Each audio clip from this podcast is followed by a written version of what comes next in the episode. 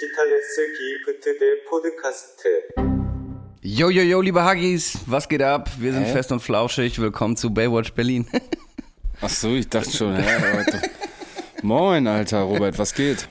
Ja, just a prank. Wir sind natürlich digitales Gift. Wunderschönen guten Tag, na? Ähm, alles frisch? Ja, ey, Digga, ich hab bisschen äh, Heuschnupfen oder so, glaube ich. Vielleicht hört man das, aber meine Stimme ist ein bisschen belegt. Äh, ja, keine Ahnung, nervt ein bisschen. Ich muss mich zusammenreißen, nicht meine Augen zu, so zu reiben, weißt du, die ganze Zeit. Hast, hast du das schon immer gehabt? Weil ich habe auch das Gefühl, dass es in den letzten Jahren bei mir so ein bisschen immer im Frühjahr kommt, dass ich plötzlich Nase zu und Augen kaputt habe. Ich habe das immer so ganz vereinzelt, so mal so einen Tag im Jahr, also Ja. oder so drei Tage im Jahr auf den so. Wie geht's dir denn? Ja, auch ein bisschen, wir, wir sind ja heute ein bisschen spät dran, weil ich ja noch einen Tag länger in Damme geblieben bin und die erste Planwagentour meines Lebens gemacht habe. Ähm, ja, daher heute auch nicht mehr die kräftigste Stimme. Äh, wir haben jetzt heute übrigens schon Mittwoch, liebe Diggis, Mittwochmorgen 10, Ja. nee, 11 Uhr. Ähm, gestern musste Olli noch länger arbeiten, daher sind wir jetzt erst am Mittwoch am Aufnehmen. Ähm, aber ansonsten geht es mir bestens. Schön. Planwagenfahrt, das äh, war bestimmt eine wilde Sause, wilde Fahrt. Das war eine wilde Sause. Also die erste Stunde dachte ich, oh Gott, oh Gott, was mache ich hier? Ähm, aber dann war es irgendwann richtig gut. Ich habe Bobby Lime vorgespielt. Ja, äh, ja. Ging, ging richtig ab. Ja, ich glaube, man, da, man muss halt dazu trinken so. Wenn du da Ja, jetzt nüchtern hinkommst und die sind zum, zum Beispiel schon alle besoffen, da hätte ich gar keinen Bock drauf, Alter. nee, nee, das auf jeden Fall. Also ich bin ja von null mit allen eingestiegen. Mhm, Ähm, okay. Mhm. Und es wurden einige Kisten leer gemacht und äh, Hubertus Tropfen Pfefferminz ging Ja. Rum wie, weiß ich auch nicht. Mir fällt keine Metapher ein, weil ich kein Rapper bin. Und das ist dann immer so, wenn du dann schon so mittags anfängst zu saufen, dann ist man so um 21 Uhr so, ich muss nach Hause, Jungs, ich kann nicht mehr. Ja, Alter, ja. Weißt du? So ungefähr, so ungefähr. Aber Daydrinking macht auch einfach mehr Bock, muss man sagen. Voll. Ich find's viel geiler, einfach draußen. Es war auch unfassbar geiles Wetter. Ich hatte erst noch überlegt, mir eine kurze Hose anzuziehen. Dachte aber, ah, ist vielleicht Mhm. Ja. ein bisschen viel. Ähm, Das bereut man nee. dann, wenn man dann so um 2 Uhr nachts dann noch irgendwo auf irgendeiner Dorffete gelandet ist und dann Ja. steht man da mit kurzer Hose, ja. In Ja, Amerika stimmt. gibt's äh, das oft, habe ich jetzt mitbekommen, so beim Brunchen Bottomless Mimosas, weißt du? So All You Can Drink Mimosas, das sind so, ja, halt so, so Cocktails. Ich weiß gar nicht genau, Mhm. was es ist, aber das ist da so ein Ding, Alter, das, das können wir in Hamburg auch mal machen, ne? Wenn das Wetter stimmt, schön brunchen gehen und dann einen reinziehen, Alter. Ich darf jetzt ja wieder. stimmt. Ähm, wie war's denn? Komm, wir machen, damit wir ein allerletztes Mal noch den Jingle äh, hören können. Kommt er hier? Sie fragt, wann bist du mal nüchtern? Glück, Glück, Glück, Clean Check. Clean Check. Stößchen. Ja, Wie- Diggis, es wie ist war's das- vorbei. ich hab's Das ohne, große Fastenbrechen. Ohne ähm, zu straucheln habe ich es geschafft. Ich habe ja dann jetzt monatelang keinen Tropfen gehabt. Nein, Spaß. Ihr wisst ja, ich habe zweimal reingekackt. Ähm, aber ja, ich habe das Fasten jetzt gar nicht offiziell gebrochen. Ich habe vorhin eine geraucht, ich habe ausgiebig gefrühstückt und danach habe ich eine geraucht. Aber ähm, so, dass ich jetzt großartig saufen gegangen bin oder so, ist nicht der Fall. Ja. Warst du Ostern nicht in Mappen City mit den Jungs? Ähm, in Mappen City, nee, ich war nicht in Mappen City, also ich hatte hier so ein bisschen Familie, meine kleine Nichte war da, meine, meine große Schwester war da. Ähm, ja, so meine Eltern habe ich getroffen, aber ich war jetzt nicht in der Heimat oder so. Timo war in der Heimat, der ist übrigens heute nicht dabei, Digis, der ähm, muss worken, der muss Geld verdienen. Ähm, deswegen sind Robert und ich alleine. Aber nee, ich war nicht in der Heimat. Das äh, große Fastenbrechen mache ich wahrscheinlich jetzt am 30. Da kommt mein bester Kumpel ähm, vorbei, der hat Geburtstag und dann wollen wir irgendwie, keine Ahnung, nach Münster oder so Raven gehen mal wieder. Ja, Raven gehen. Ja ein bisschen Raven, der alte Raver in mir, den krieg ich nicht, krieg ich nicht tot. Oh, warte, da fällt mir direkt noch ein Song ein, den ich auf die, Licht, auf die Lichtliste, wollte ich schon gerade sagen. Ich habe gerade noch nebenbei einen Job geplant für morgen, äh, auf die Songliste nachher setzen muss. So. Ähm, ja, nice. Also ich war ganz Ostern in der Heimat. Es gab die legendäre Hüttengaudi. Ich habe es ja schon mal erzählt. Ein Kumpel von mir hat eine Hütte im Wald. Ja. Dann äh, auch richtig bescheuert. Dann äh, am nächsten Tag war Rot-Weiß Dame dritte Herrenspiel. Mhm. Jo. Äh, hab ich mal erkundigt, was das so kosten würde, theoretisch Trikotsponsor zu werden. Äh, und eigentlich wollten wir nur Fußball gucken und grillen und dann sind wir nachher noch auf dem Osterfestival gelandet, weißt du, so eine richtige Dorf äh, Zeltfete. Geil, Alter, geil. Und, und da dann auch bis zu Ende war, ich glaube bis halb fünf da irgendwie, ja, war, War Aber willst du Fall da noch ein bisschen in die Tiefe gehen bezüglich Sponsoring? Oder willst Es du da noch nicht alles- so viel vor, voraussagen? Äh, Nee, noch nicht zu viel vorausnehmen. Also vielleicht, vielleicht habe ich Bock, Sponsor von Rot-Weiß Damme, dritte Herrin zu werden, aber das erfahrt ihr dann, wenn's, wenn's soweit Mhm. wirklich ist. Beziehungsweise ähm, digitales Gift hast du geplant, ne? Also nicht Genau, äh, also ich Sponsor will nicht, Robert Lindemann, also sondern ich ja. will, ich will sponsern, aber ich will nicht, also Robert Lindemann fett auf Ja. der Brust finde ich dann doch ein bisschen, bisschen viel. Ach, Digitales komm. Gift, vielleicht so ein kleines Robert Lindemann auf dem Arm oder so, mal gucken. Mhm. Ja, Ja, cool. naja. Ähm, Ähm, äh, ich habe mal noch eine Frage. Ich habe, äh, wie gesagt, gerade ausgiebig gefrühstückt und ich bin, ähm, ich feier wohl so, so crazy Käse, weißt du? So, so ähm, lang gereiften Blauschimmel und diesen ganzen Shit, Ziegenkäse, alles mögliche. Ähm, und hab mich gefragt, wie sieht's da bei dir eigentlich aus? Fühlst du Käse, Alter? Bist du Käse-Fan? Ähm. Weil das spaltet die Geister, glaube ich. Ja, also ich, ähm, durchaus, so, äh, also ich mag so auf Brot und so, eigentlich am liebsten so klassisch Cheddar. Ich mag aber auch so Weichkäse, also so Camembert und so. Ich bin jetzt nicht so Fan von, was hast du, Blauschimmelkäse und sowas gesagt? Ja, und Gorgonzola finde ich auch alles ein bisschen viel. Mm, dann mag ich noch diese Weichkäse, so weiße Burrata finde ich richtig Jo, geil. Mhm, lecker. Hab neulich so, mach ganz gerne so eine Pasta mit Salbei-Butter und Burrata, Tomatensoße. Boah, Junge, der Ähm, feine Herr. Mhm. Ja. Ähm, aber ich bin jetzt nicht der große Käsegourmet, der, der sich hier irgendwie groß. Ich habe mir in, äh, ich war ja in Italien neulich zum Arbeiten, da habe ich mir einen fetten Leib äh, Parmigiano mitgebracht. Ja. Und da ich ein Vakuumiergerät habe, habe ich das schön aufgeteilt und einzeln einvakuumiert. Aber ich bin jetzt nicht der große Käsegourmet. Ich habe mir mal in Holland für 90 Euro Käse gekauft. also das haben wir früher mal schon immer gemacht mit meiner Mom, was ja Map in Ja, ja. Holland ist ja ähm, eine Viertelstunde und dann in Holland halt immer Käse. Ja, ich fühle das. Ich, und an der Stelle habe ich dann auch mal eine Frage, Robert. Ja. Was glaubst du, wie viel Käse isst der Deutsche pro Kopf in Deutschland? Also Oh. im Jahr. Der deutsche pro Kopf Käse. Mm, boah, was? Ich sag, äh, warte, 50 Gramm am Tag, sage ich mal. 50 mal 365 geteilt durch 1000 dann. 18,25 Kilo, sage ich, ist ganz schön viel, oder? Nee, nee.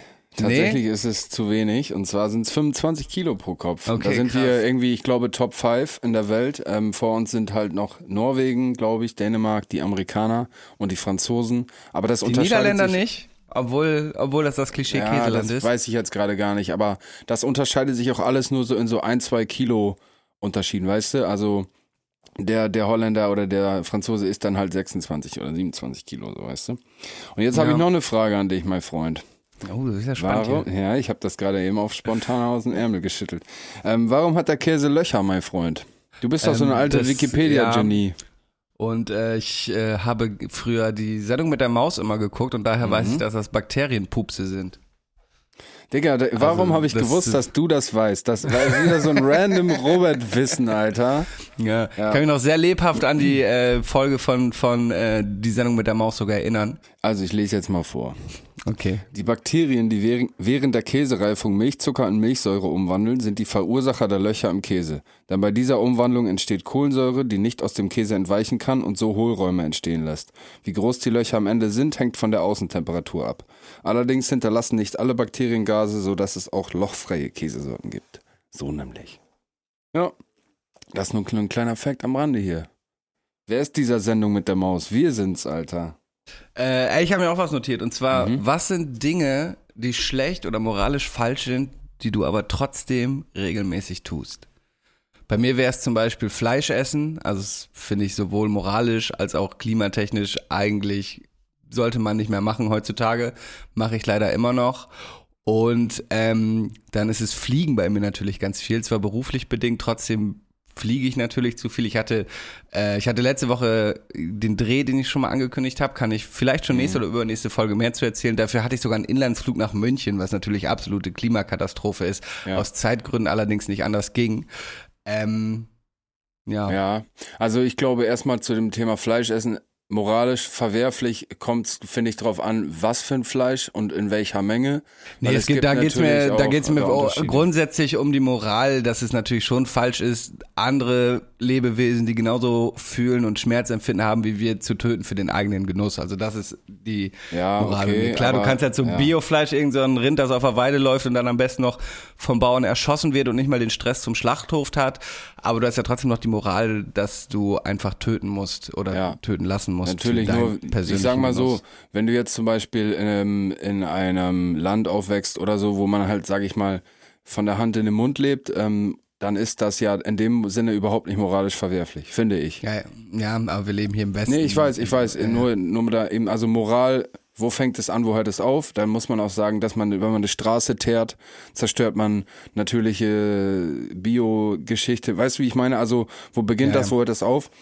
Aber ich äh, fühle da deinen Punkt, ne? Ich, sicherlich, wenn man dann irgendwie so Billo-Fleisch sich reinzieht in Massen oder so, das ist schon echt daneben so. Ähm, aber ich glaube, ich bin jetzt niemand, der jetzt so immer so richtig im Detail alles hinterfragen muss. Ich denke mir, also du kannst einfach vieles aufwiegen mit einem mit einem mit einer entsprechenden ähm, positiven Verhaltensweise so, weißt du? Aber was ich schon ähm, bei mir moralisch verwerflich, was ich mache, ist halt ähm, ja also ja Drogenkonsum, Drogen verherrlichen. Ähm, das ist halt hat ich habe das ja selber direkt auch in meinem Freundeskreis gesehen, wo Leute in Therapie gegangen sind, wo Leute äh, richtig, richtig verkackt haben im Leben oder auch in der sozialen Arbeit. Ne? Du siehst das ja ständig, äh, dass Menschen da alles verlieren und äh, dann ins Elend stürzen durch Drogenkonsum. Ähm, wobei das auch dann oft ja irgendwie Huhn- oder Ei-Frage ist. Aber ähm, ja, das ist schon so eine, schon eine, so eine Geschichte. Also Drogenkonsum, ähm, auch Alkoholkonsum, wir können uns da ja hier im Podcast auch nicht von freisprechen, dass wir das so ein bisschen zelebrieren und auch äh, anpreisen. Also das ist schon was. Und was ich halt, ich bin selber, generell haben wir auch schon mal drüber gesprochen, ich feiere generell auch so Anti-Helden. Also ich feiere feier Mhm. Mafia-Serien, äh, weißt du, solche Sachen. Das ist ja, moralisch ist das völliger Kack, Alter. Das ist völliger, völliger Dreck so. Aber das jeden Tag ähm, bin ich da im moralischen Dilemma. Ob manchen Tagen nehme ich es eher wahr, und man, an manchen Tagen juckt mich das nicht, weil ich andere Sachen äh, um die Ohren hab und im Kopf hab. Naja, aber das, äh, oder auch früher, wenn man dann halt, früher hat man sich auch, oder ich zumindest habe ich mich auch regelmäßig in irgendwelche Schlägereien ein, verwickeln lassen. Es ist halt so, man hat dann irgendwie seine Aggression da irgendwie rausgelassen oder seine, eigentlich sind es eher so Unsicherheiten oder persönliche Unzulänglichkeiten, die man da hat versucht auszugleichen, versucht hat auszugleichen. Ähm, aber ja, boah, wo fange ich da an, wo höre ich auf? Also ich bin auf jeden Fall moralisches, ein wandelndes Moraldilemma, Alter, ein wandelnder, äh, wandelndes Paradoxon, sag ich mal so. Hip-Hop. Ja. Wurde, wurdest du schon mal dafür kritisiert, dass du es äh, verherrlichst? Weil, also Drogenkonsum, weil das ist ja ein interessanter Punkt natürlich, dass Na man klar. klar das Drogen Na nehmen. klar. Ich, ich hatte das nämlich auch mal, ich habe früher, als ich gekifft habe, öfter auch mal so Cannabis-Produkte in meiner Insta-Story gehabt und äh, da habe ich mal mit einer zusammengearbeitet, die war, glaube ich, Redakteurin und ihr Sohn war so Fan von mir und meinem Instagram und er war zu dem Zeitpunkt 14 und ähm, die, also die hat, das war jetzt nicht so krass moralisch von ihr, aber die hat dann halt auch schon so gesagt, dass es natürlich schwierig ist für sie als Mutter, dass äh, ihr Sohn dann sagt, guck mal hier, Robert kifft Ja. auch so, Mhm. äh, ne? Und, und wo ich dann auch meinte, so, ja, weißt du, im Prinzip ist das ja eine Kunstfigur und ich habe jetzt nicht die Vorbildfunktion, aber es ist natürlich trotzdem schon schwierig, wenn irgendein so ein 14-Jähriger denkt, guck mal, das ist ein witziger Typ und der kifft Ja, auch. stimmt. Jetzt muss ich das auch machen. Das ist natürlich schon immer dieses, also wir, du als Künstler, ich als was auch immer, sind keine Vorbildfunktion und so. Und ich finde, wir haben auch nicht diese, dieses Ding, das ist auch das, was man ja Rap immer vorwirft, dass ihr dürft das und das nicht sagen wegen Vorbildfunktion, sehe ich auch anders. Aber sie ist natürlich leider irgendwie trotzdem da und es ist Ja. natürlich ein schwieriges Dil- Dilemma, in dem man sich da bewegt, weil, Absolut. ja, Mhm. Also ich denke, ähm, so sage ich mal, dieses Thema, vor diesem Thema kann man seine Umwelt sowieso nicht schützen, vor allem so Kinder Ja. und so um sich herum kann man davon nicht schützen. Ähm, nichtsdestotrotz, ob man das dann selber, der, ob man selber derjenige sein sollte, der einen da heranträgt, ist natürlich auch fragwürdig. Aber was wir ja auch schon machen, oder ich zumindest versuche auch schon die Dinge in meiner Musik oder hier im Podcast oder sonst so, wenn mich jemand darauf anspricht, anspricht, dann auch äh, kritisch zu ähm, durchleuchten. Soll seien es so, so Songs wie Bruder, ähm, den ich, den ich ja geschrieben habe, wo es halt darüber ging, dass ich einen, einen Kumpel leider verloren habe an, äh, einen sehr guten Freund verloren habe an, an Drogen und Psychosen und so. Ähm, und auch mit dem Kiffen sind wir ja auch teilweise hier im Podcast kritisch. Aber ja, das ist halt, Ja. dann ist es wieder dieses moralische Dilemma, ne, in dem man steckt. Also auf der einen Seite ist es einfach ein Teil von mir und das ist ein großer Teil auch in meiner Entwicklung gewesen, so. Äh, Drogen sind ist halt so, das war ist täg, war war täglich Brot ähm, und das gehört nun mal dazu und ähm, ja ist ja ist kompliziert, aber keine Ahnung. Mittlerweile stehe ich da auf auf also in jeder Diskussion auf zwei Füßen und lass mich da jetzt auch nicht mehr von irgendeinem so Menschen, der selber genug verwerfliche Dinge macht, da irgendwie so dumm darstellen. Weißt du, was ich meine? Das machen ja auch gerne viele so als Totschlagargument so Ja, ja. um einen in der Diskussion irgendwie so äh, Schachmatt zu setzen. Naja, schwierig. Schwieriges Thema. Schwierig. Ich habe auch einen kleinen Cousin, der hört den Podcast auch immer. Also er ist gar nicht mehr so klein, der ist schon 19. Und ähm, als der noch ein kleiner Bengel war, habe ich auch schon da beim besagten Angeln, da, weißt du, wo, wir haben ja diesen, diesen Teich, da war der auch schon als kleiner Junge dabei. Da habe ich auch da die dicken Bongs geraucht und so ein Scheiß. Das hat er alles mitgekriegt, Alter. So, und der, ja, gut, ähm, du, du weißt, wer, wen, dass du gerade gemeint bist, Bro, du das gerade hörst. Aber ja, du hättest es auch so angefangen. Naja, ja. ja, it is what it is. Apropos Moraldilemma, Alter, weißt du, was ich vorhin gesehen habe? Äh, einer deiner besten Kumpels ist ähm, zurückgerudert. Sehr stark zurückgerudert in seiner Agenda. Weißt du, wovon ich rede? Ja. Habe ich eben auch gesehen, ja. Ja, was hältst du davon?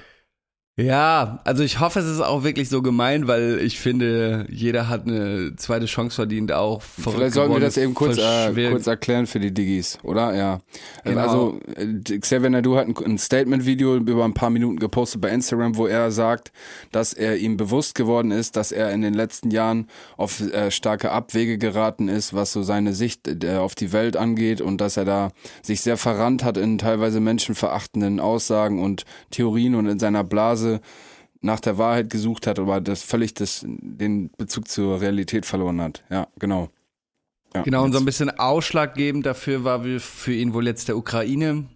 Krieg, weil seine Frau wohl auch Ukrainerin ist und er jetzt Menschen, äh, Familienmitglieder aus der Ukraine quasi rausholen musste und ähm, naja, er jetzt ein bisschen durchschaut hat, dass das russische Propaganda ist und Russland natürlich auch immer etwas war, worauf er sich berufen hat, wie irgendwie ja viele so Verschwörungsideologen ähm, immer meinen, Russland sind eigentlich die Guten und der Westen die Bösen. Ja. Ähm, genau. Und ja, weiß nicht, ich hoffe, er meint es so ernst, wie es rüberkommt. Es ist irgendwie ein über dreiminütiges Statement, weil irgendwie hat jeder eine zweite Chance verdient, auch Absolut. verrückt gewordene Antisemiten.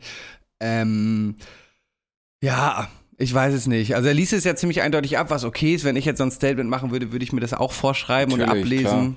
Ähm, keine Ahnung. Ich meine, der Junge hat ja schon vor 10 oder 15 Jahren in Interviews gesagt, Deutschland wäre nicht besetzt. Also dieses, dieses Ding ist ja nicht erst seit Xavier Naidoo Deutschland wäre so. besetzt, meinst du? Mhm. Genau, wäre besetzt. Äh, ähm, ist ja nicht erst seit, seit er seit ein paar Jahren so damit in den Medien ist, sondern dieses Ding brodelt ihm ja schon seit 15 Jahren. Und ich kann mir nicht so ganz vorstellen, dass jetzt innerhalb von zwei Monaten Ukraine-Krieg plötzlich sein ganzes Weltbild umgedreht ist und er plötzlich nicht mehr glaubt, dass irgendwo Adrenochrom-Farmen unter der Erde sind und so. Ich hoffe es natürlich für ihn. Ähm, aber ja, was denkst du? Also ich muss sagen, ähm, das hat von Anfang an für mich nach einer Psychose äh, gerochen. Das Ja. Ganze, also ähm, was auch immer, Drogen indiziert, keine Ahnung, vielleicht hat er immer hart gekifft, was ich mir vorstellen kann. Wir kennen ja die Branche beide auch. Ähm, und auch andere Substanzen, wer weiß, dann ist es mal ein Mischkonsum und dann ist da einfach mal ein Schalter umgeklappt. Und äh, du hast es aber nicht als solche wahrgenommen, äh, in dem Fall. Also eher jetzt meine ich, die Psychose. Ähm, und vielleicht ist er jetzt einfach, sage ich mal, so ein bisschen durchs Gröbste durch. Und so, ich denke mal, so Adrenochrom, Kinderbaby, Blutscheiße ist die Spitze des Eisbergs gewesen. Also ich kann mir schon Ja. vorstellen, dass er immer noch, sage ich mal, sehr ähm, regierungsskeptisch ist oder beziehungsweise systemske systemskeptisch und ähm, immer noch so ein bisschen diese Rothschild-Banken-Dings und so. Wobei, da kann ich mich auch nicht ganz von freisprechen, dass ich hin und wieder mal in so komische ja, in so Theorien äh, abschweife, wo ich dann denke, dass Dinge miteinander zusammenhängen, weißt du? Also Und und dann könnte man das auch auslegen als antisemitisch in dem Fall, nur weil man sagt, dass es halt Kreise gibt von, von äh, Monopolträgern, von riesen äh, so, die ähm, miteinander, sag ich mal, sich die Hände schütteln. das Problem ist, antisemitisch wird es in dem Moment halt, wo du das den Rothschilds oder irgendwelchen anderen Ja, ja, jüdischen Familien klar. zuschaut. Es gibt natürlich äh, so Kapitalträger, Genau. die natürlich eine Macht haben und so. Das Problem ist natürlich da, dass es dann den Rothschilds und damit dem in Anführungsstrichen Finanzjudentum Äh, zugeschrieben wird und dann ist es halt einfach nur Antisemitismus, weil dann Genau. heißt es am Ende, äh, der Jude ist schuld und nicht einfach irgendwelche korrupten reichen Banker. So, Ja. da, das ist halt die Problematik. Ja. Nur das ist dann natürlich so eine Nuance, sag ich mal so, dass man dann, wenn man dann einfach seine, seine, seinen Background-Check nicht ordentlich gemacht hat, dann greift man halt schnell auf so einen Namen zurück, einfach um es so greifbar zu machen vielleicht. Ich, also ich muss sagen, ich ähm, finde, und da möchte ich jetzt auch niemandem zu nahe treten, der sich von Xavier Naidus Aussagen ähm, vom Kopf gestoßen gefühlt hat. Ich finde, es gibt Schlimmeres als das, was er da gemacht hat. Also er hat äh, für Menschen verachtende Aussagen gemacht. Äh, Wenn man das dann so hinter die Fassade guckt, ist das ähm, absolut verwerflich und eine Sauerei, was er da von sich gegeben hat teilweise.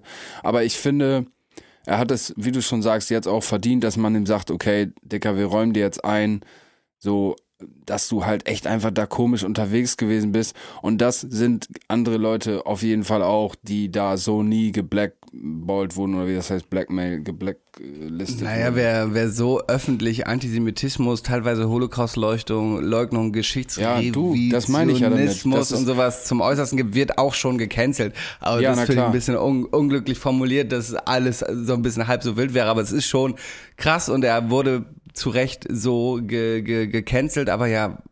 Nein, ich, finde meine, es wäre, es ist nicht zu schlimm, als dass eine Entschuldigung und eine Einsicht ähm, nicht akzeptiert werden kann. So meinte ich das. Ich habe mich da vielleicht falsch ausgedrückt. Weißt du, was Ja, ich ja, meine? natürlich. Also ich finde, es ist, er hat da, ist da transparent mit umgegangen, hat gesagt, hey, passt mal auf, es tut mir leid, was ich gesagt habe. Ich habe das jetzt verstanden. Ich war da völlig auf ihr wegen so. Und ähm, weißt du, da, ich finde das in Ordnung, Alter. Ich finde das auch scheiße, jetzt dann noch im Nachgang ihnen dann zu sagen, du hast aber damals das und das gesagt, du Wichser, du bist unten durch. Digga, weißt du, jeder von uns hat schon mal irgendeine Kacke gelabert, Alter. Und wir sind halt nicht berühmt so.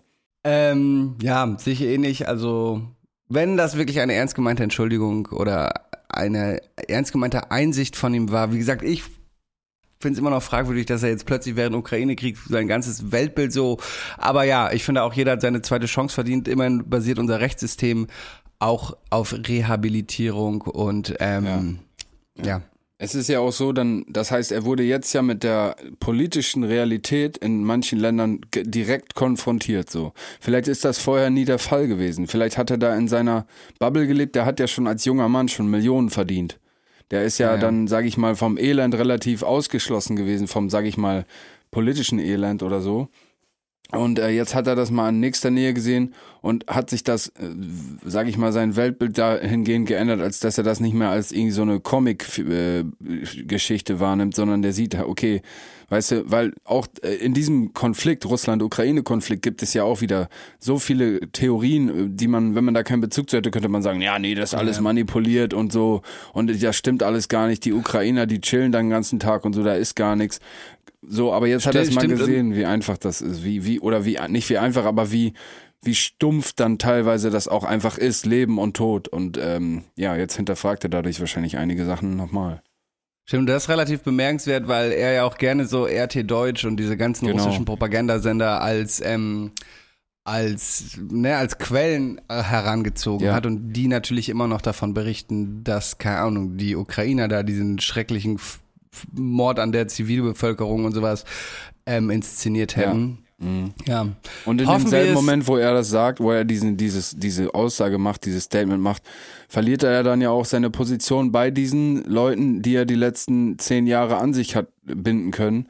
Ja. Ähm, also das ist, ich glaube, das ist schon ernst, ernst gemeint, ob er so, so den Umfang seiner, seines verwerflichen Mindsets äh, so im Ganzen schon erkannt hat, ist sei noch mal dahingestellt. Aber ich sage mal so, der, der riesige erste Schritt ist schon mal gemacht worden oder dass er das, dass er das ehrlich meint, dass er sich da besser reflektieren möchte, das, das nehme ich ihm schon ab. Ja. Wobei diese, diese Nazi-Freunde, die er sich auf Telegram ange, angehäuft hat, natürlich jetzt auch ihm monetär nichts bringen. Ne? Also ist ja nicht so wie zum Beispiel dieser Typ, der da diese Pegida-Sachen und sowas macht. Ja. Der ist ja schon, dass er auch so Merch und sogar den Namen sich hat schützen lassen. Und Ja. der halt so, wie blöd die alle sind, dass sie nicht checken, dass der Typ einfach Millionen damit macht Ja. Mhm. mit der Marke Pegida und äh, seine Anhänger auslacht. Äh, das ist ja bei Xavier nicht der Fall. Der wird ja schon einen eher monetären Erfolg davon haben, wenn er halt nicht mehr der verrückte Verschwörungsgläubige ist. Genau. Und, ja. Aber ich ähm, glaube nicht, dass das jetzt ein Money Move ist, weil den hat er ja vorher auch nicht gemacht. Er wusste ja, er verliert die große Bildfläche. Das, den Mainstream verliert er Mhm. ja für sich in den Momenten, wo er dann diese Aussagen damals getätigt hat. Also ich glaube nicht, dass es jetzt ein Money Move ist. Ich glaube, wie er das auch im Video sagt, in so in der Wurzel seiner Persönlichkeit liegt die Suche nach Wahrheit. Das nehme ich ihm auch ab. Ähm, und jetzt hat er halt einfach dann für sich selber dann irgendwie das nötig für nötig empfunden, das alles mal zu hinterfragen. So. Und das, da gehört auch schon was dazu, ne? Also sich dann ja. einzugestehen, dass man die letzten zehn Jahre Kacke gelabert hat Ja, und dass man sich selber richtig bescheuert in eine, Situ in eine Position manövriert hat. Da gehört schon was dazu. Also ich, ich, bin, ich sag mal so, Xavier Nae, du, Alter, alles cool. Du hörst ja den Podcast, bestimmt auch diesen Verschwörer-Podcast. Ich hoffe, du findest deinen Weg da raus, denn eins ist sicher, dieser Weg wird kein leichter sein. So, dieser Weg immer wird steinig. steinig und schwer. So ist es. Ja. Sehr schön. Gut. Hast du noch was auf der Uhr oder wollen wir mal hier zum, ähm, ne? Wollen wir? Soll ich mal die Ja. Effektmaschine starten hier? ja, komm. Jalla. Kommen wir jetzt zum digitalen Gift der Woche. Ja. Wie viele hast du denn diesmal? Äh, zwei. Okay, ich hatte eigentlich auch zwei, aber das mit Xavier Naidoo war schon eines Okay. derer. Deswegen dann mach mal du mal, leg mal los. Okay, ich, äh, ich habe ja ein Fable für die, für die Niederlande. Ähm, waren jetzt eben auch schon hier Thema und ich versuche ja schon seit einer Weile so ein bisschen Niederländisch zu lernen. Mal mit mehr Enthusiasmus, mal mit weniger. Mhm. Und äh, ich, ich suche mal niederländische Serien, die ich dann im Originalton gucken kann. So jetzt zum Beispiel gefunden auf Netflix die Serie Dirty Lines. Äh, Spielt Ende der 80er Jahre.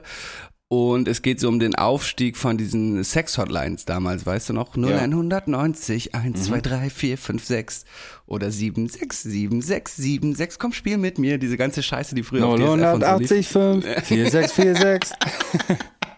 Ruf an. Genau die. Ähm, genau, und die hatten so in den, in den 80ern, späten 80ern, frühen 90er ihren Aufstieg, weil da das erstmal es möglich war, ähm, halt, dass du Geld mit Telefonaten äh, generieren konntest. Und genau, Hauptrolle ist so ein Mädel, das, äh, das da so auch äh, arbeitet in, bei dieser Sex-Hotline.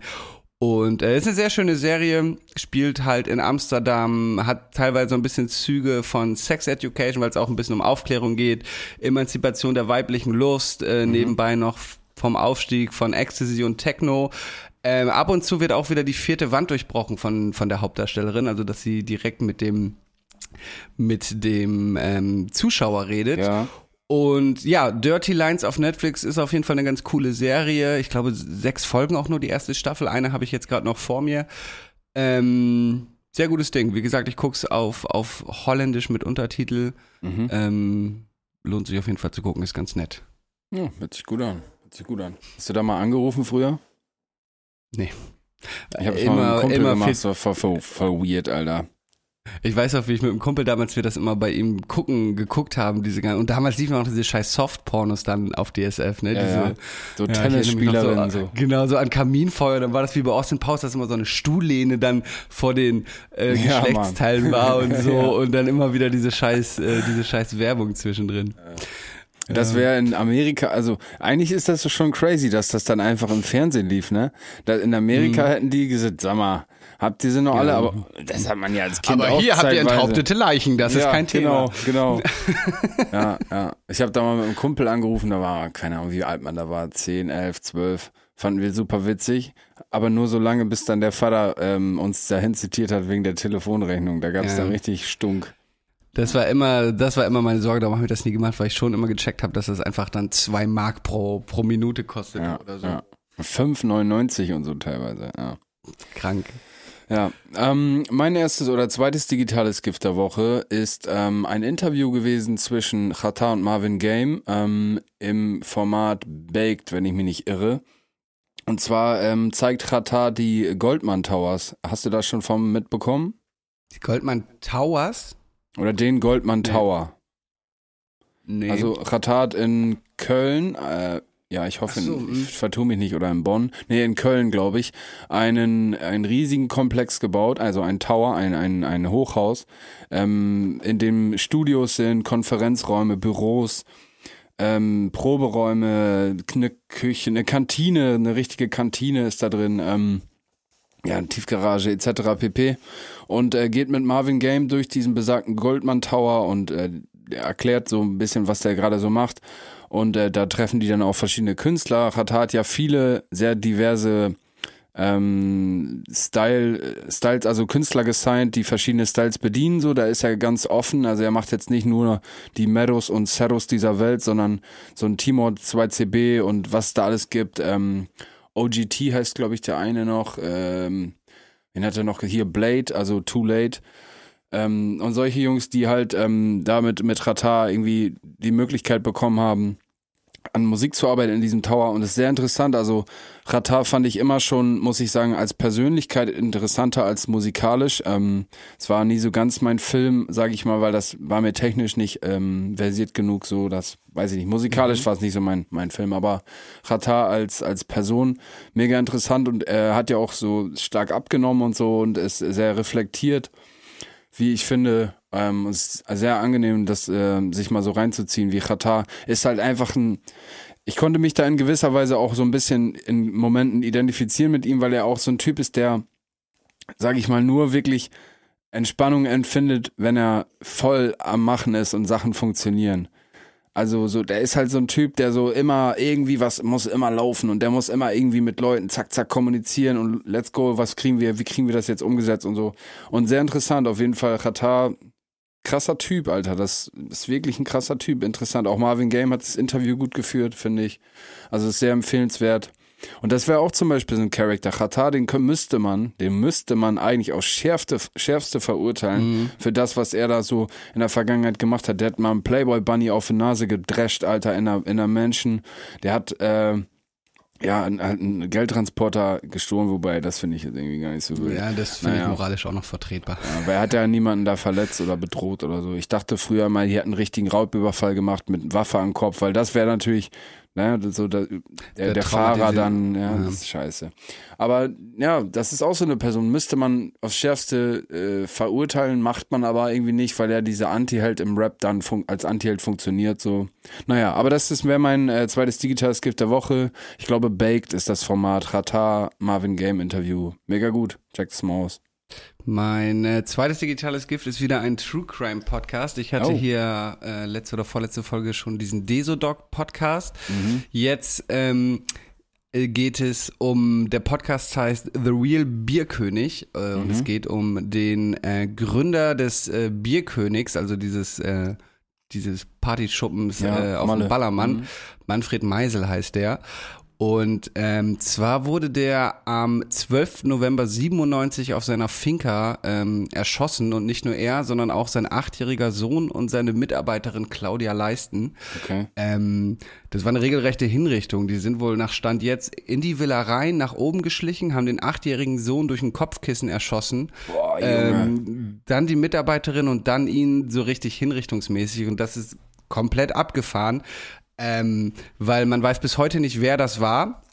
Ähm, er hat sich wohl ziemlich viele Feinde gemacht durch den Bierkönig. Da Ja. gibt's ja auch mafiöse Strukturen. Klar. Zusätzlich hatte er noch eine Papageienzucht äh, mit rund 2000 Papageien, die einen Wert von 10 Millionen Mark damals äh, gehabt haben sollen. Also vielleicht waren es auch Konkurrenten, die auf seine Papageienzucht neidisch waren.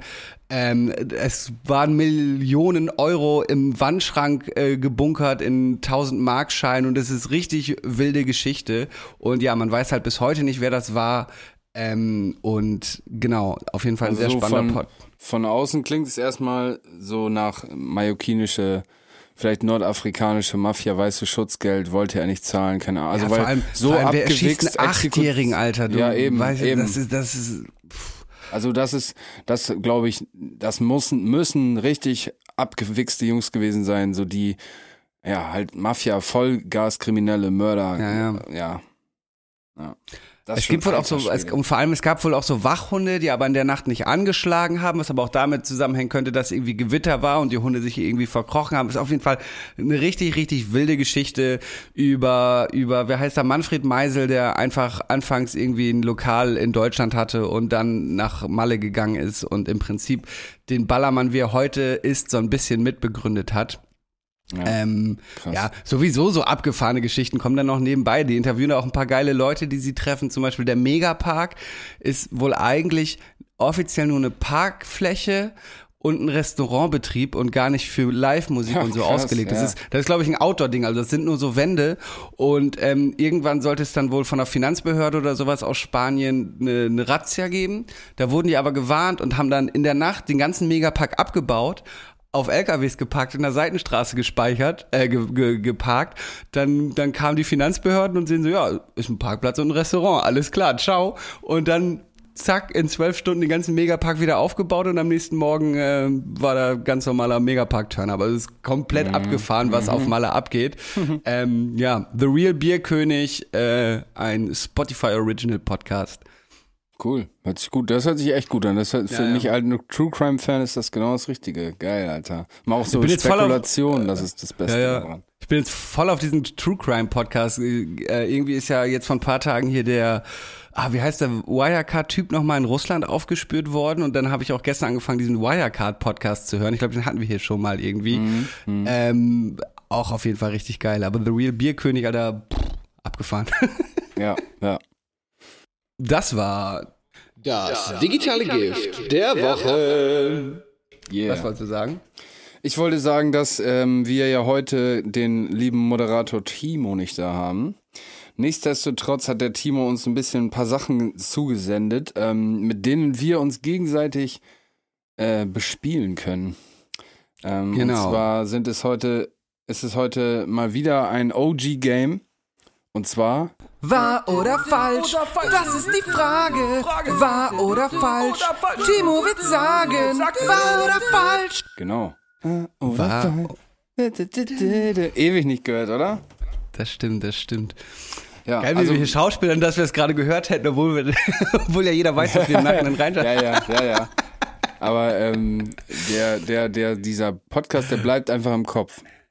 Geht in, bleibt im Kopf, geht ins Ohr, bleibt im Kopf. Geht ins Ohr, bleibt im Kopf. Ja. ja. Also wir Genau. haben zwei Fragen jeder bekommen, die wir uns dann gegenseitig stellen können, wo wir natürlich nicht die äh, entsprechende Antwort wissen. Ja. Exakt. Magst du vielleicht mal beginnen, mein Friend? Genau, also die erste Frage, die ihr mir geschickt habt, ist, die Tage werden länger, die Kleidung wird kürzer. So langsam kommt der Sommer nach Deutschland. Neben einem kühlen Getränk schwören viele auf Speiseeis, um für eine Abkühlung zu sorgen. Die bekannte Eismarke Häagen-Dazs wurde in New York, genauer in der Bronx gegründet. Wahr oder falsch? Also das ist wahrscheinlich, da will der gute Timo uns mich auf eine Fährte führen. Und zwar, Hagen das mutet ja so skandinavisch an. Ähm, ich hatte jetzt so, wenn ich das hätte schätzen müssen, so auf Norwegen, Dänemark hätte ich so getippt.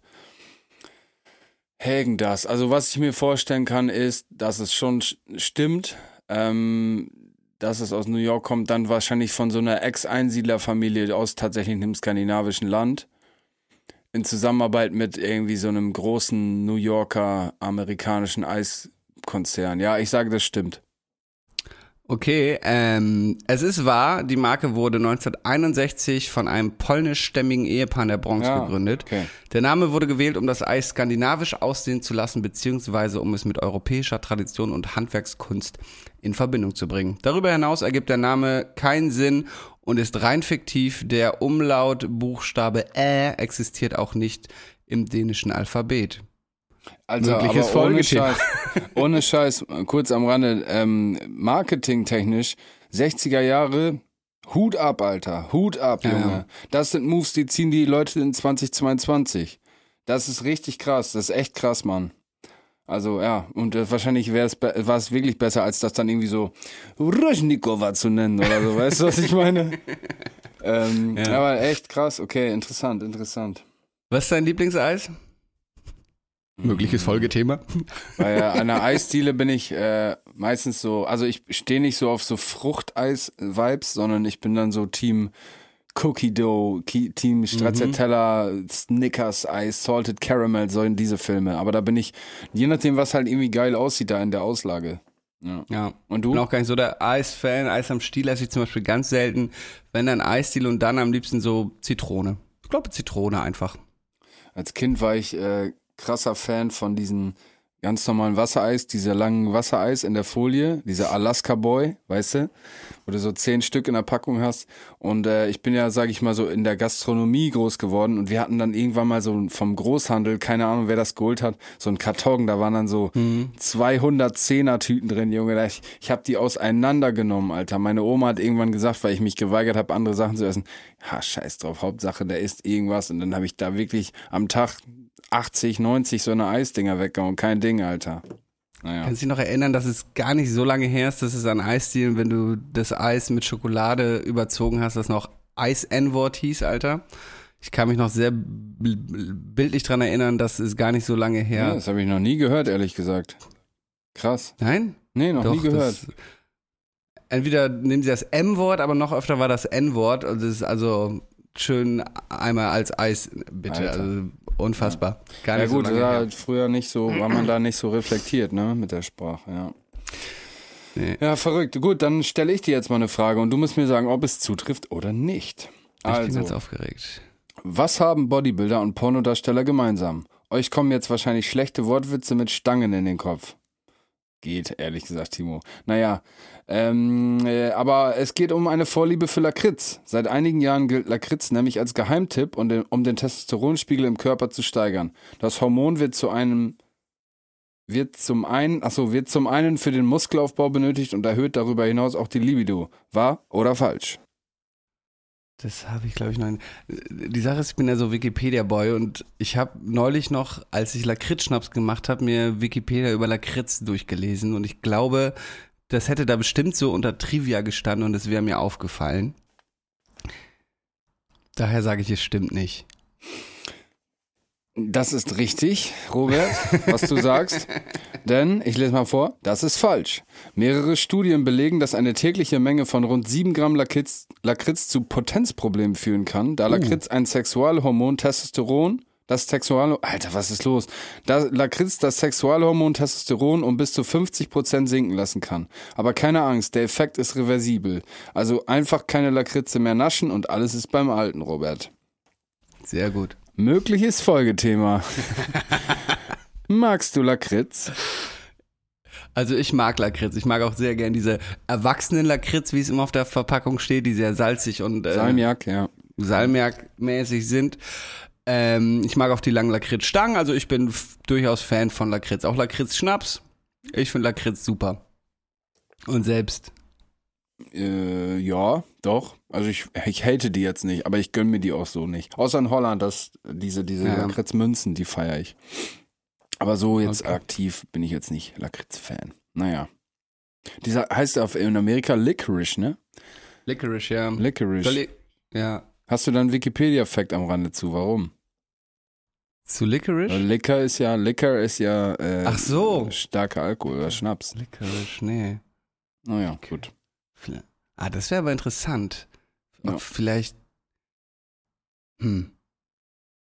Vielleicht, weil es aus so einem Likör äh, ange, äh, aufgegossen wird und dann trocknen, getrocknet wird oder so in so Form. Ich weiß es nicht. Naja. Aber So, Licorice. Liquor ist dann natürlich geil für Lakritz-Schnaps. Ja. Licorice Liquor. So, zweite Frage von mir. Manchmal zieht man sie hoch, manchmal zieht man auch was raus. Gemeint sind nicht eure Rotznasen, sondern Augenbrauen. Während man normalerweise zwei davon besitzt, hat die Mona Lisa keine einzige. Wahr oder Was? falsch? Die Mona Lisa hat keine Augenbrauen. Falsch. Falsch? Das stimmt, also es stimmt nicht, was du sagst, sondern es stimmt, dass sie keine Augenbrauen hat. Äh, seit Jahren diskutieren Forscher darüber, warum Leonardo da Vinci seiner Mona Lisa keine Augenbrauen gemalt hat. Nach heutigem Stand geht man davon aus, dass diese angeblich mal vorhanden gewesen und mit der Zeit einfach ausgeblichen sind, ähnlich wie es sich mit den Gehirnzellen von Nazis verhält. Sauber, Timo. Mögliches Folgethema. Seid ihr Nazis? nee, geht ihr gerne ins Museum. Ich finde es geil, dass sich das so eingebürgert hat, dass wir jetzt einfach immer vorlesen und gar nicht so tun, als Ja. würden wir selber auf diese. Ähm, gehst du gerne ins Museum? Geht. Es kommt drauf an. Ja, Ja, geht. Man, also, Also wenn man es dann gemacht hat, denkt man sich so, ja, war irgendwie auch ganz gut. Besser als Netflix zu gucken und irgendwie einen Joint zu rauchen. Weißt du, was ich meine? Man hat dann so Ja, das ja. Gefühl, man ist kultiviert so. Vor, vor allem ist die Frage, ob so Naturkunde oder Kunst, ich meine, Kunstausstellung gucke ich mir manchmal ganz gerne. Es gab auch leider gerade in Hamburg einen, die ich verpasst habe, an den Deichtorhallen, die hätte ich sehr gerne gesehen. Ähm, ja, ich weiß, ich war mit meinem Papa früher auch so im Technischen Museum. Es kommt drauf an, also ich war schon lange nicht mehr irgendwie im Eim, aber ja, weiß ich auch nicht. Hab keine, hab ich keine richtige Meinung zu. Nee, ich auch nicht. Kommt drauf an, kommt drauf an. Manchmal, manchmal ist es auch so, weißt du, dann hast du da so 100 goldene Broschen und hier ist noch, Ja. keine Ahnung, irgend so ein Ja. Dolch und du denkst auch so, ja gut, habe ich jetzt gesehen. Ja, oder hier im Emsland, also hier, was heißt hier im Emsland, aber im Emsland, wo ich herkomme, ga- ganz bekannt das Moormuseum. Das Emsland war ja früher das sogenannte Armenhaus Deutschlands. Die war, da gab es die einzige, sag ich mal, Industrie, die dort herrschte, war, war halt Torfstecherei. Ähm, und die, die, die Menschen haben halt damals auch Torf geraucht und so ein Scheiß, weil die halt nichts hatten. Ja, tatsächlich. Ähm, und da gibt es das Moormuseum und mein Vater hat uns da, ich glaube, dreimal hingeschleppt oder als Kinder, so, weißt du, Alter, irgend so ein alter Stiefel, Digga, in, in Moor getunkt. so eine Kackhacke da irgendwie, wie die so das Moor dann gesch Oh du, Olli, guck mal, also das ist ja wirklich interessant. Ich sag, geht, also ehrlich gesagt nicht, so. Das ist- Gibt's da, gibt's da wenigstens auch eine Moorleiche? Das ist doch immer ein Klassiker. Ja, weil- gibt's auch, gibt's auch. weil Und es gibt so- sogar ein eigenes Lied. Wir sind Oh. die Moorsoldaten und ziehen mit dem Spaten ins Moor. Das kommt aber aus dem, äh, ich, wenn ich mich nicht vertue, aus dem NS-Regime. Ähm, da wurden die Leute, glaube ich, äh, gezwungenermaßen äh, zum Torstechen. Äh, Ich nagel mich da nicht fest. Ich glaube, so war das. Also, dass die, das war dann so wie so ein, wie diese, ähm, Blues beginne der, bei den bei den schwarzen Sklaven, weißt du, das war dann so ein so ein Gesänge, was man so gemacht hat, während man da gezwungen wurde im Moor zu arbeiten, so auf Mhm. den. Ja. Genau. Was Gut, ist Franz Josef Degen hat? Oh, ich weiß gar nicht, wer das gedichtet hat. Egal. Auf jeden Fall, ähm, ja, Moormuseum, übelst wack. ja. ja. Ähm, ich lese mal die nächste Frage vor. Also, sie waren mal weich und mittlerweile sind sie hart. Nein, es geht nicht um die Brötchen von gestern, sondern um unsere Personalausweise. Während man diese bei uns in Deutschland mitführen muss, um sich auszuweisen, gibt es in Großbritannien gar keine. Wahr oder falsch? Keine Ausweise? Nee. Ah. Du brauchst es ja als Reisedokument oder brauchen die dann immer einen Reisepass? Also es geht um per Personalausweis geht es. Ja, aber darum. Äh, Personalausweis sind wir bei Xavier Naidu, wir sind nämlich alle nur Personal der Deutschland GmbH. ähm,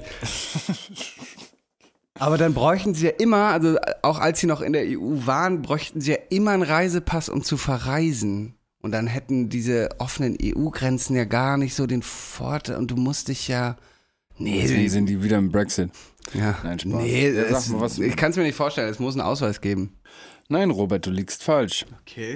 Zwar wurde im Jahr 2008 versucht, einen Personalausweis auf freiwilliger Basis einzuführen, jedoch wurde der Versuch 2010 mangels Beteiligung wieder beendet. Um sich auszuweisen, verwenden die Briten ihren Reisepass oder Führerschein. Eine Ausweis- oder Mitführpflicht gibt es jedoch nicht. Darüber hinaus gibt es mehrere freiwillige Age Cards, die als Altersnachweis für den Erwerb altersbeschränkter Produkte dienen. Ja, Ja, genau das. mögliches Voll. Genau das ist ja auch noch so ein Ding, wenn ich Alkohol kaufen will und, Ja. und keinen Führerschein, also wild. Oh, blöd gelaufen. Mögliches Folgethema, Roberto. Warst du schon mal in England? Äh, tatsächlich nicht, nee, ich war noch nie in Großbritannien. Ja, ich sag jetzt mal was äh, Kontroverses. Muss man auch nicht unbedingt hin. Also, Ich war, war zweimal in London, war über Wack. Ja, so, so die schottischen Küsten, sowas will ich, glaube ich, gern schon mal sehen. Ich hatte ein paar Mal Jobanfragen da, aber die sind dann nie was geworden. Nee, ich war noch nie in Großbritannien. Hm.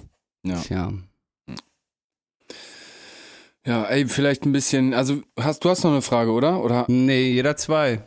Achso, du hast schon zwei gestellt. Ja, gut, das war. Wahr oder falsch? Das ist die Frage. Wahr oder falsch? Timo wird sagen, wahr oder falsch? Ja, herrlich, herrlich, herrlich. Sehr schön. Ähm, Robert, ich habe noch mal, wir haben noch eine Zuschauerfrage, die habe ich beinahe überlesen, habe ich gar nicht gesehen, ähm, die uns gestellt wurde von einem lieben Digi namens Johannes. Und der Johannes hat sich gefragt, ist jetzt ein bisschen random ähm, Themenswitch, Aber wie steht ihr zu Kindern? Also möchtet ihr welche bekommen oder nicht? Und witzig ist, Robert, ich habe mir nämlich Anfang der Woche Notizen gemacht und da habe ich, warum auch immer, ich glaube, ich hatte mich mit jemandem unterhalten, reingeschrieben, dass ich dich fragen will, ob du ein Kindermensch bist, ob du später mal Kinder haben willst. Mhm. Also das ist wirklich ein äh, Zufall jetzt. Vielleicht haben wir in der letzten Folge drüber gesprochen oder so, ich weiß gar nicht mehr. Ging um Patenschaften zumindest mal. Also, Okay, ja, willst du Kinder haben? Bist du ein Kindermensch? Ja, ich hatte das Thema gerade wieder in der Heimat, weil meine Mutter sich natürlich auch äh, Enkelkinder wünscht, weil ich Einzelkind Mhm. bin. Aber ich habe wirklich keine Ambition, selber Kinder zu kriegen, Mhm. ähm, weil äh, ich habe aus egoistischen Gründen, ich habe keinen Bock auf diese Verantwortung. ist auch der Grund, warum ich zum Ja. Beispiel keine Haustiere will und so. Ich gerade mit meinem aktuellen Lebensstil und Job ist es halt schwer vereinbar, weißt du, Kinder zu haben und, äh, und einfach diese Einschränkung, die man damit hat. Dann hast du das halt auch mindestens 18 Jahre. Meine Mutter hat mich weit länger als 18 Wie so Jahren noch, noch Alter. körperlich und finanziell an der Backe gehabt. Ähm, und ja, also ich kann gut mit Kindern so. Habe ja früher so Jugendfreizeiten begleitet und so. Ich kann das, aber ich bin dann auch froh, wenn ich die danach dann wieder so abgeben kann. Klingt so richtig unsympathisch. Aber nein, ich bin, ich, ich, ich selber habe jetzt keine Ambition, selber Kinder zu bekommen. Ich hätte natürlich schon gerne so, so Nachfolger, die mein, mein Erbgut in die Welt tragen. Aber, ähm, na, nee, ich, ich brauche keine Kinder. Ja, das finde ich auch, finde ich auch absolut nachvollziehbar. Und du sagst so, aus egoistischen Gründen, äh, selbst, also ein Kind zu bekommen, ist immer ein egoistischer Grund. Ja, das stimmt. Ah, Ähm, das ist der, ich habe das ja, ich habe ja Pädagogik, bin ja Pädagoge, ich habe es ja studiert und habe ja da seit Jahren mit Kindern gearbeitet oder so seit ich in der Jugendzeit so. Ähm, und jeder, der ein Kind macht, macht das auch aus, aus ja. eigensinnigen Gründen. Ähm, verschiedene Gründe, aber immer eigensinnig. Ähm, ja, aber ich persönlich ähm, möchte auf jeden Fall Kinder haben. Ähm, ich bin, ich, ich respektiere oder verstehe, wenn zum Beispiel andere Leute mir sagen, dass sie keine Kinder haben möchten, gerade aus den Gründen, die du genannt hast, die möchten die Verantwortung nicht tragen. Und bei mir ist es auch so, ich will nur Kinder haben, wenn dann auch die, die, die, das Fundament stimmt. Also die richtige Partnerin an meiner Seite, wo ich dann auch sage, okay, das kriegen wir hin, weil das ist eine riesige Verantwortung. Ich selber für mich sitze bis heute bei Familienfeiern am Kindertisch, äh, so, weil ich einfach da mich irgendwie am wohlsten fühle, so keine Ahnung, das ist so. Ja, aber das kommt ja, das kommt ja noch Spaß, so, dazu, du? was bei mir dagegen spricht, da ich selber noch nicht das Gefühl habe, die geistige Reife eines Erwachsenen erreicht zu haben, finde ich Ja. schwierig dann noch als, ne? Ja. Ja, aber wann, wann hat man schon, wann, wie definierst du das? Wann ist man schon bereit dafür, Alter? Ja. Wie viele Leute haben Kinder und die sind auch selber noch nicht reif, aber du, man, man wächst ja mit seinen Aufgaben so. Also ich persönlich denke mir auch, dass ähm, das einem einfach eine ganz neue Sicht auf die Dinge eröffnet und ähm, ich habe da auch Bock drauf und ähm, da viel zu lernen und über mich selber zu lernen und so. Ähm, also ich persönlich möchte das und ich glaube, da möchte ich niemandem mit zu nahe treten, der keine Kinder möchte oder keine Kinder bekommen kann. Aber ich glaube, für mich persönlich würde sich das ab einem, an einem gewissen Alter, würde sich mein Leben so ziemlich leer anfühlen oder so der, ich würde, glaube ich, die Sinnhaftigkeit dieses Hamsterrads dann so ein bisschen zu, hin, würde ich äh, hinterfragen. Also weißt du, warum, warum machen wir das hier alles? Weißt du, was ich meine? So dieses Rennen wie so ein Verrückter, damit man sich irgend so eine Kacke kaufen kann bei Amazon, die sowieso kein Schwein braucht oder irgend so ein fettes Auto. Weißt du, irgendwann verliert das, finde ich, auch dann an Wert so. Und ich glaube dann, wenn man dann an dem Punkt ist und dann denkt, okay, jetzt ist es einfach zu spät, noch irgendwie Kinder zu machen und so für for bigger cause, so für den größeren, ich weiß nicht, wie man das so sagt, so für den, den größeren Gedanken oder so. Ja, also das ist so meine Herangehensweise an die Sache und ich ähm, glaube, für meine persönliche Glückseligkeit, und da wären wir wieder beim Egoismus, ähm, möchte ich irgendwann Kinder haben und ähm, weil die, ich finde immer, und deswegen bin ich Pädagoge geworden, die, die Kinder sehen die Dinge so, wie sie sind. Mhm. Und die Erwachsenen debattieren, warum man das so und so zu sehen hat. Das hat alles seine Berechtigung, aber ich persönlich habe am meisten gelernt in meinem Leben von Kindern. Ist so, das ist so. Die, die Kinder sehen die Dinge so, wie sie sind, die sagen die straight aus, straight up raus, so. Ähm, und ich ja, fühle mich damit einfach äh, wohler mit dem Gedanken, dass ich da ja ein Kind hab, was irgendwie mir die, die Sicht auf die Dinge zeigt. Ja. Aber wie gesagt, es hängt ab mit der richtigen Partnerin. Also, hit me up on Tinder. Spaß. Bumble. Was? Okay. Good to know. Ähm, gut. Ich hoffe, lieber Johannes, wir haben damit deine Frage beantworten können. Mhm. Olli ja, Robert nein und äh, hörst du das? Wa- wa- Ja. Otter halten Händchen beim Schlafen. Koalas bekommen Schluck auf, wenn sie gestresst sind. Zähneputzen verbrennt 10 Kalorien. Die Ohren und die Nase hören nie auf zu wachsen. Eine Bleistiftmine hält 56 Kilometer. Roberts Fun Fact der Woche. Olli, ich habe noch eine Frage für dich vorbereitet. Und zwar, was denkst du, wie viele Menschen in Deutschland waren noch nie online? Hm. Schwierig. Also natürlich Babys und so. Was bedeutet das nie online gewesen? Ja, Irgendwo eingeloggt oder Ähm, noch nie ein Endgerät benutzt was und damit online gegangen oder was? Genau, und da man quasi jedem Dreijährigen heute das iPad auch schon in die Hand drückt, äh, sind wahrscheinlich eher die älteren Generationen, die auf die man Wie will man das denn zurückverfolgen? Das ist Es ist, also die Quelle ist wieder. Tagesschau und es ist Ja. vom, es ist, weiß ich, es ist seriöse Quellen, hinterfrag hier nicht die Systempresse, sondern sag jetzt, was du denkst, wie viele Leute noch nie online Nee, waren nicht in die Deutschland. Systempresse, aber das ist halt, diese Statistik ist nichts sagen, weil wenn nämlich meine Oma hat vielleicht so keinen PC, wo sie sich mit einloggt, aber hat schon hundertmal irgendwie auf einem Smartphone was gegoogelt, so auf den. Weißt du, was ich Ja, meine? aber dann war sie Und man- online. Ja, aber man, wir, ja, aber wie wer, hat man diese Statistik erhoben, Junge? Die sind irgendwo nach Bautzen gegangen und haben da 100 Leute gefragt und haben dann das rückgeschlossen auf 80 Millionen oder 85 Millionen. Die werden, die haben. werden das schon seriös und vernünftig Das regt mich nach, auf, nach Kacke, validen Mann. Methoden gemacht haben. Also was denkst du, wie viele Leute waren noch nie online in Deutschland? Eine Million. Äh, Es sind 3,8 Millionen Menschen, vor allem die Älteren. Bei den 65- bis 74-Jährigen war zum Beispiel jeder Fünfte noch nie im Internet. In der Altersgruppe Mhm. Die alle gefragt, ne? haben die alle gefragt. 55, meine Mutter wo haben sie auch gefragt, die kann sich da erinnern. Nein, bei den 55 bis 64-Jährigen waren es 8 Prozent, bei den unter 55-Jährigen dagegen nur 3. Drei. Aktuelle Zahlen des Statistischen Bundesamtes, das übrigens auch mit einer eigenen Webpräsenz im Internet äh, vertreten ist. Hm. So, also Hm. 3 Millionen, 3,8 Millionen Deutsche waren noch nie online. Ja, okay. Und vielleicht sollten die das mal tun und dann das Erste, was sie machen sollten, ist unseren schönen Podcast zu hören. Digitales Gift der Podcast. Übrigens habe ich unsere Playlist ähm, Habe umbenannt. ich gesehen, habe ich gesehen. Digitale Hits. Digitale Ja, Hits. Digitale Hits. Ja, Digitale ja Hits. ach so, vielleicht ist das ja auch schon, oder habe ich dich jetzt übergangen? Nee, ich wollte gerade sagen, Dann apropos digitale Geiler Hits. Übergang, ja. Nice. Ja, Robert, was hast du so gepumpt diese Woche? Also, zum einen kam von meinem aktuellen äh, Lieblingsrapper Upsilon äh, ein neuer Song, der heißt Problem. Ähm, Der kommt auf die Playlist. Äh, wie auf die meisten seiner Songs behandelt er sich mit ähm, ja, den Problemen, die man so als Sohn äh, immigrierter Eltern hat.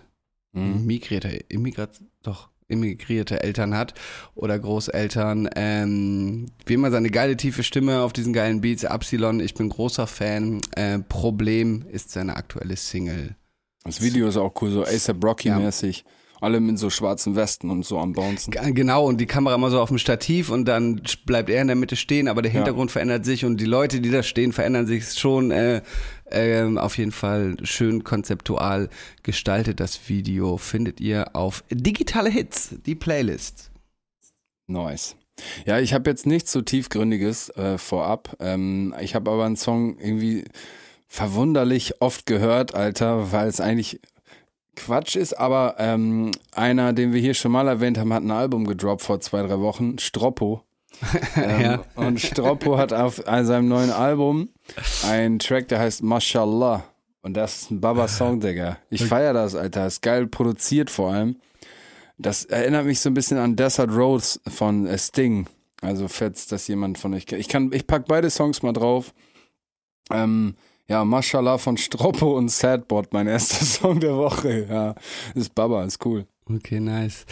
Ähm, ich habe diese Woche irgendwie wieder viel Haze gehört äh, und möchte daher nochmal einen Song von ihm draufpacken, nämlich Weich Weich. Brudi Weich Weich, ja. Brudi Brudi Weich Weich. Klassiker. Ja, Mann.